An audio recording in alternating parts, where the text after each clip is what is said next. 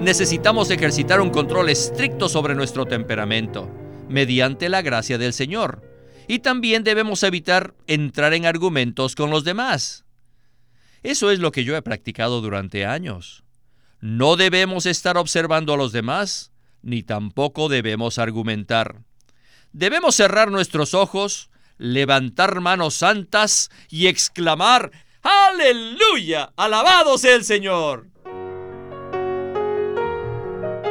Bienvenidos al estudio Vida de la Biblia, un programa radial compuesto de segmentos del ministerio hablado de Witness Lee, que se centra en el disfrute de la vida divina conforme a lo revelado en las Santas Escrituras. Los invitamos a que visiten nuestra página de internet radiolsm.com y allí podrán escuchar gratuitamente todos los programas radiales del Estudio Vida. radiolsm.com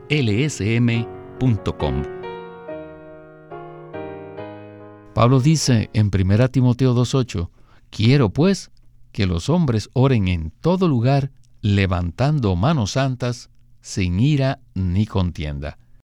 Luego, en los versículos 9 y 10, dice, Asimismo, que las mujeres se atavíen de ropa decorosa, con pudor y cordura, no con peinado ostentoso, ni oro, ni perlas, ni vestidos costosos, sino con buenas obras, como corresponde a mujeres que profesan reverencia a Dios. Estos versículos fueron escritos por el apóstol Pablo cuando estaba en la cárcel por primera vez. Allí escribió esta carta a su amado colaborador Timoteo para animarlo a que milite la buena milicia de la fe, esto es, una lucha en contra de la decadencia y la degradación que se había apoderado de las iglesias en ese tiempo. En 1 Timoteo, el apóstol revela que la economía de Dios y la enseñanza de los apóstoles son una salvaguarda para que la iglesia no caiga en decadencia, la cual es producida por las enseñanzas diferentes. Luego exhorta a Timoteo y todos los demás hermanos a que oren, ya que la oración es la verdadera solución a todas las situaciones negativas. En 1 Timoteo 2, a partir del versículo 8 y hasta el 15, Pablo exhorta detalladamente a las hermanas a que tomen la carga para que la iglesia sea sana. Si estudiamos cuidadosamente estos versículos, notaremos que Pablo dedica un solo versículo a los hermanos y siete versículos a las hermanas. Esto es, desde el versículo 9 hasta el versículo 15. Esto nos indica que si hemos de llevar una vida de iglesia apropiada, las hermanas deben llevar una carga séptuple y una responsabilidad también séptuple. En el estudio vida de hoy, que se titula La vida normal de los hermanos y las hermanas en la iglesia, estaremos considerando todos estos puntos. Nos acompaña esta ocasión Guido Olivares para ayudarnos con los comentarios. Qué bueno tenerle de regreso, Guido. Muchas gracias, Víctor. Es un gozo estar aquí de nuevo. A pesar de que Primera Timoteo no es una epístola sobresaliente en el Nuevo Testamento, hemos recibido mucha ayuda por la palabra impartida en los primeros tres mensajes del estudio vida. En el tiempo en que el apóstol fue encarcelado, las iglesias empezaron a caer en decadencia y degradación. Con respecto a esto, Pablo sentía una gran preocupación por la condición de las iglesias. ¿No es así, Guido? Sí, así es. Él sentía gran preocupación por ellas, especialmente las que se habían apartado de la enseñanza de los apóstoles. Muchos no estudian primera y segunda de Timoteo porque consideran que estas son epístolas pastorales o creen que simplemente son una comunicación personal de Pablo a Timoteo. No obstante, en estas epístolas hay muchos principios cruciales que el apóstol presenta a todos los creyentes. Muchas de las iglesias que fueron levantadas por el ministerio neotestamentario habían empezado a degradarse debido a que permitieron que se infiltraran enseñanzas diferentes. Por ese motivo, el apóstol tenía la carga de vacunar a Timoteo en contra de la decadencia de las iglesias. Es muy importante y beneficioso que pasemos tiempo estudiando las epístolas de primera y segunda de Timoteo. Es muy importante notar que Pablo no vacunó a Timoteo regañándolo o criticándolo, sino que le habló de manera franca, recalcándole la economía de Dios. El apóstol ministró a Timoteo y le mostró que no debía permitir que entrasen enseñanzas diferentes a la iglesia, sino que debía enfocarse en la economía de Dios. Luego lo animó a que militara la buena milicia y también a que orara en todo lugar, ¿verdad? Sí, la economía de Dios es el aspecto central de la revelación divina.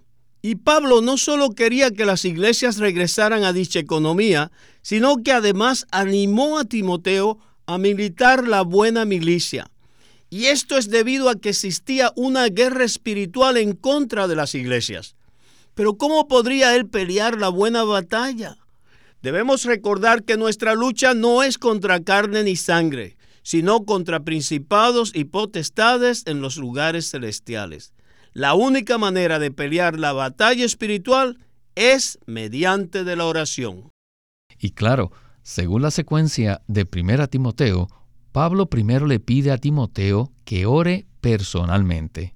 Sin embargo, luego en 1 Timoteo 2.8, Pablo agrega lo siguiente, Quiero pues que los hombres oren en todo lugar, levantando manos santas, sin ira ni contienda no solo Timoteo debía orar, sino todos los hombres. Esto concuerda con lo que Pablo dice en Efesios capítulo 6, versículo 18 en su primera parte, donde dice, con toda oración y petición, orando en todo tiempo en el Espíritu. Todos los hombres debemos orar en todo lugar y en todo tiempo. Bien, con esta introducción creo que ya estamos listos para comenzar el estudio vida con Winnesley. Adelante. Los escritos de Pablo tienen una buena secuencia. Después que le encarga a Timoteo que tenga una vida de iglesia llena de oración, prosigue diciéndole la clase de vida normal de iglesia que deberían llevar los hermanos y las hermanas. En 1 Timoteo 2.8, Pablo dice, Quiero, pues, que los hombres oren en todo lugar.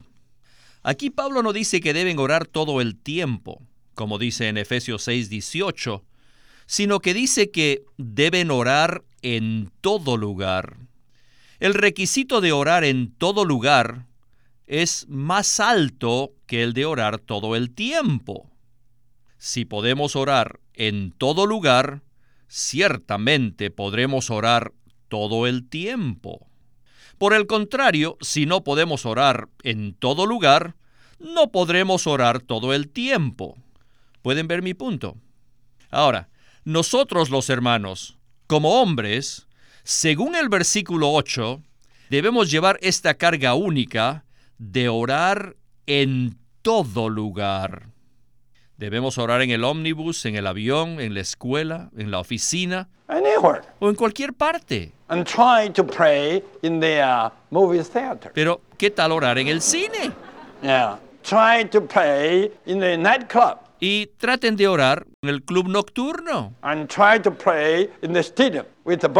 O en el estadio durante un partido. Eso sería imposible. Así es que no vayan allí. No vayan a esos lugares porque allí no se puede orar. Si en el lugar que estén pueden orar, pueden quedarse tranquilos allí. Por el contrario, si no pueden orar, pues sálganse de allí. Mientras les hablo acerca de orar en todo lugar, siento una carga profunda. Les ruego a todos, en especial a los líderes, a los que toman la delantera, que de ahora en adelante tomen la delantera de orar en todo lugar. De esa manera los demás hermanos los seguirán y todos llevarán una vida de oración. La vida normal de iglesia consiste en que los hermanos oren en todo lugar. Guido, qué palabra tan saludable acabamos de escuchar. Si oramos en la mañana, al mediodía y por la noche, antes de acostarnos, en cierta medida cumplimos con el requisito de Efesios 6:18. Sin embargo, orar en todo lugar es un requisito aún más alto. ¿No es así? Claro que sí. Es mucho más difícil. A veces estamos en ciertos lugares mundanos donde sentimos que nuestro espíritu está atado, restringido, y sentimos que no debemos estar allí. En esos momentos debemos tomar la decisión de salir de allí. Orar en todo lugar es mucho más difícil que orar todo el tiempo. No obstante, todos debemos ser de aquellos que oran en todo lugar y en todo momento. Hace un momento mencioné que las iglesias habían caído en decadencia y degradación. Para Pablo, esa debía ser una situación muy desanimante, ya que las iglesias que él había levantado ahora le volvían la espalda y se apartaban del ministerio neotestamentario. No obstante, en sus escritos no podemos ver una actitud de crítica o de amargura hacia las iglesias. Por el contrario, vemos una carga genuina y una profunda preocupación por recobrarlas. ¿No cree usted, Guido, que esta era una de las características especiales de Pablo? Bueno, cuando Pablo escribió la primera epístola a Timoteo, él estaba en la iglesia en Éfeso. El objetivo de esta epístola era hacerle frente a la decadencia de la iglesia. En esta epístola vemos que la degradación se había infiltrado sutilmente y estaban en tal estado de apostasía que posiblemente no podía escribirles directamente a ellos. Tal vez los líderes no recibían su ministerio. Así que le encarga a Timoteo que lo haga y que trabaje con los santos que estaban dispuestos a recibir su ministerio. Así que según Primera de Timoteo 1, 3 al 4, Pablo exhortó a Timoteo a que permaneciera en Éfeso para que mandase a algunos que no enseñen cosas diferentes, sino que se centraran en la economía de Dios. Después lo que Pablo le encarga a Timoteo es la oración. Sin duda, Pablo sabía que la única manera de combatir la degradación era por medio de la oración. Podríamos pensar que Pablo se hubiera desanimado o que estuviera amargado, puesto que al estar en prisión las iglesias le habían dado la espalda. No obstante, Pablo tenía una fe firme y una seguridad absoluta de que mediante la oración se podría sacar a las iglesias de la degradación y se le daría fin al enemigo de Dios. Sí, muy cierto. La economía de Dios se funda en la fe y la fe se relaciona directamente con el que tengamos una buena conciencia. La única manera de recobrar a las iglesias degradadas era llevarlas a la norma de la economía de Dios. Esto era posible debido a que, según el arreglo soberano del Señor, Timoteo había permanecido fiel a Pablo y a su ministerio. Claro que sí. Por ese motivo Pablo podía coordinar con él para recobrar a la iglesia de la degradación. Pablo sabía que Timoteo era de una misma mente y de un mismo parecer con él. Sabía que al hablar con Timoteo, pastorearlo e infundirle la economía de Dios, estaba preparando a un colaborador que podría laborar junto con él en la edificación de las iglesias. Sin embargo, nada de esto podía llevarse a cabo a menos que ellos orasen en todo tiempo y en todo lugar. Pablo dice en 1 Timoteo 2.8, quiero pues que los hombres oren en todo lugar, levantando manos santas, sin ira ni contienda. En el siguiente segmento veremos el significado de las expresiones levantar manos santas y sin ira ni contienda. Continuemos el próximo segmento del estudio vida con Winnesley. In verse 8, En el versículo 8 tenemos dos buenos modificadores. Debemos orar en todo lugar. ¿Pero cómo? Levantando manos santas. No es levantando los ojos al cielo, sino levantando manos santas. Si hemos de orar en todo lugar, necesitamos cerrar nuestros ojos a otras cosas. En lugar de alzar nuestra mirada para observar a los demás, debemos levantar manos santas. Si siempre queremos estar observando a los ancianos y a los santos con una actitud de crítica, nuestra vida de oración será anulada. Ustedes ya saben lo que quiero decir. Si nos ponemos a observar a las hermanas, eso también anulará nuestra vida de oración. Debemos cerrar los ojos y levantar las manos. ¿Qué clase de manos? Unas manos santas. En la Biblia las manos simbolizan nuestros hechos, nuestras obras, nuestro vivir, nuestra vida diaria.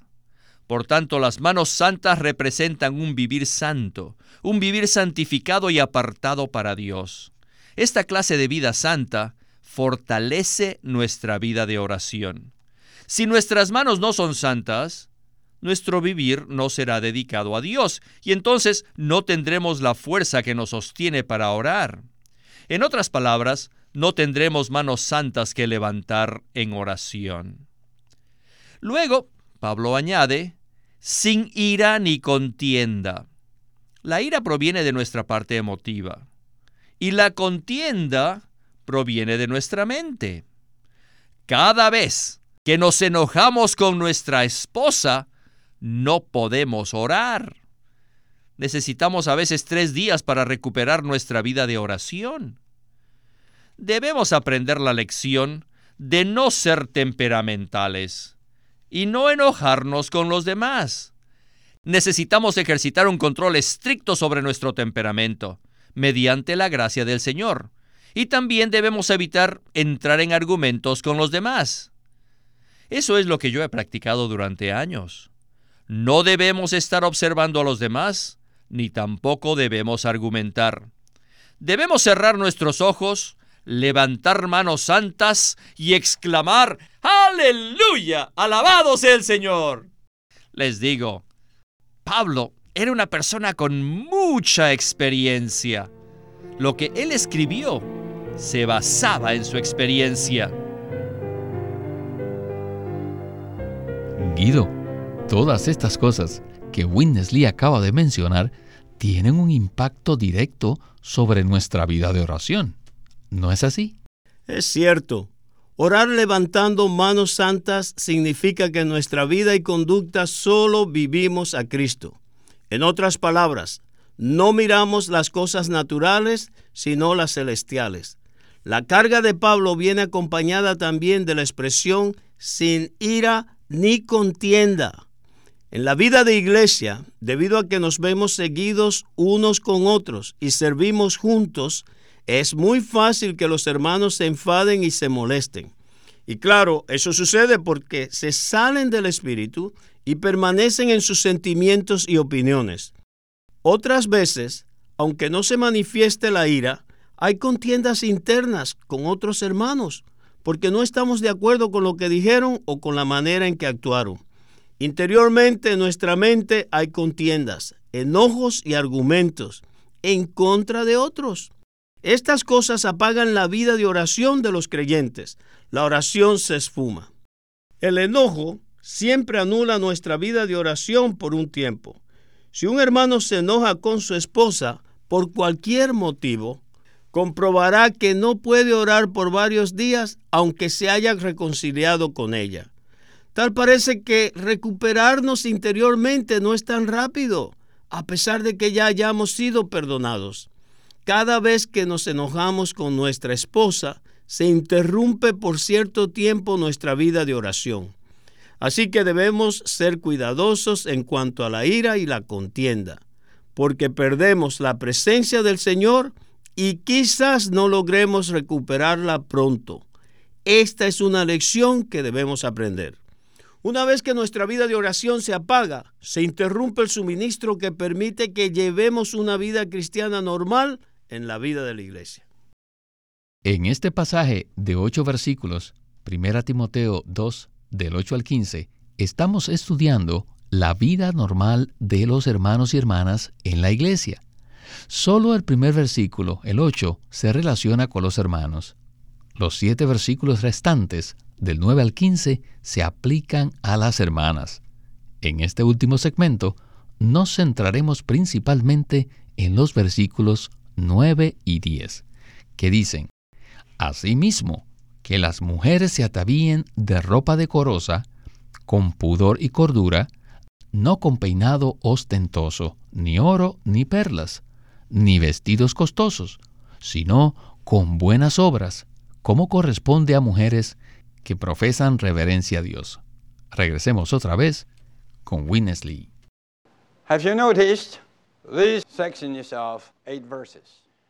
¿Alguna vez habían notado que esta sección se compone de ocho versículos y solo el primero corresponde a los varones, a los hermanos, y los siete restantes corresponden a las hermanas?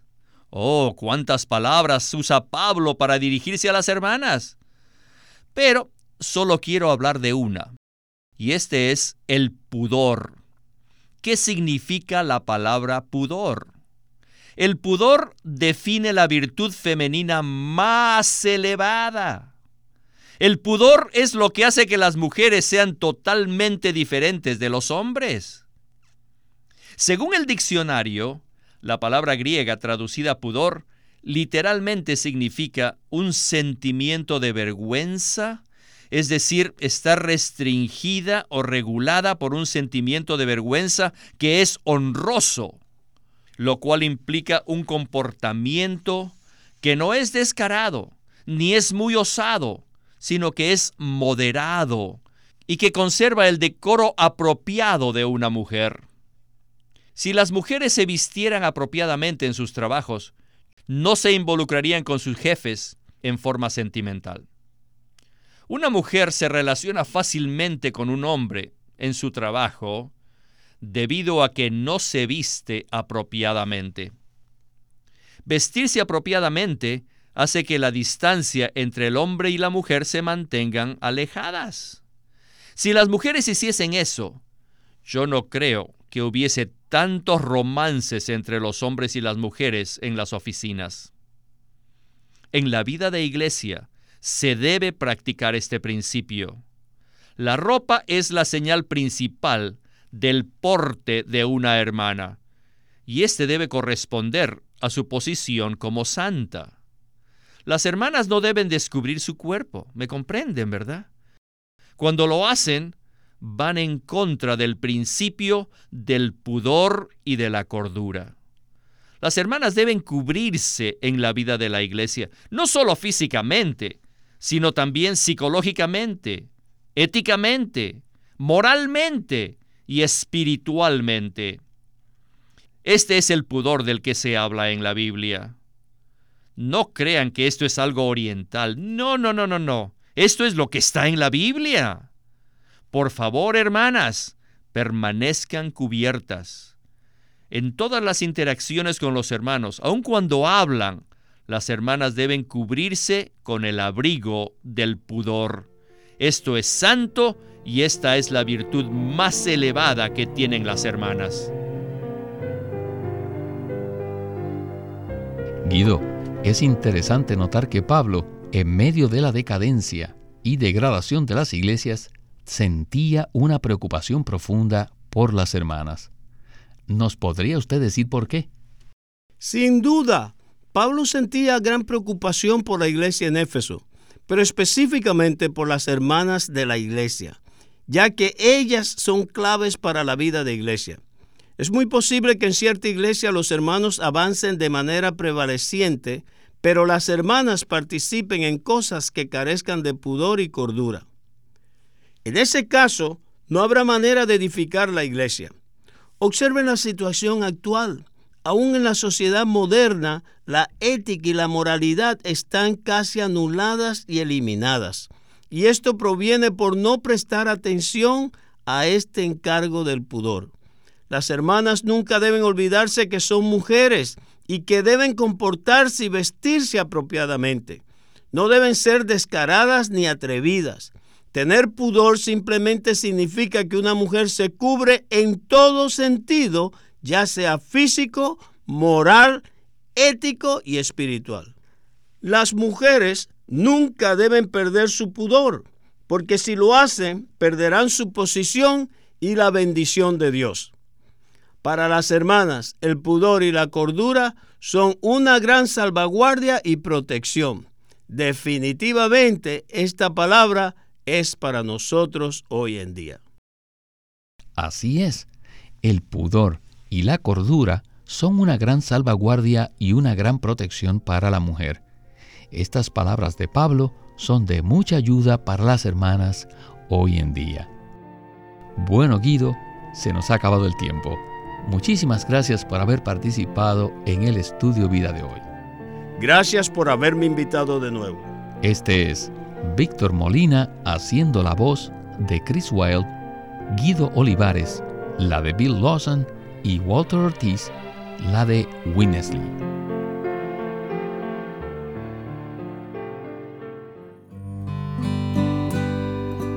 El estudio Vida de la Biblia es una producción de Living Stream Ministry que presenta el ministerio de Watchman Nee y Winnesley. Winnesley sirvió fielmente al Señor durante más de 70 años y culminó su labor con este exhaustivo comentario de todas las escrituras llamado El Estudio Vida de la Biblia. A través de los mensajes del Estudio Vida, Winnesley recalcó la importancia de que nosotros crezcamos en vida y ejerzamos nuestra función como cristianos a fin de que el cuerpo de Cristo pueda edificarse a sí mismo en amor. Queremos animarlos a que visiten nuestra página de internet libroslsm.com. Allí encontrarán los libros impresos del Ministerio de Watchman Nee y Witness Lee la Santa Biblia versión recobro con sus notas explicativas y también encontrarán folletos, himnos, varias publicaciones periódicas y libros en formato electrónico. Por favor, visiten nuestra página de internet libroslsm.com. Una vez más, libroslsm.com. O llámenos a nuestro teléfono gratuito 1 800 810 1149. 1-800-810-1149. Además, si desean, pueden comunicarse con nosotros enviándonos un correo electrónico a estudiovida.lsm.org.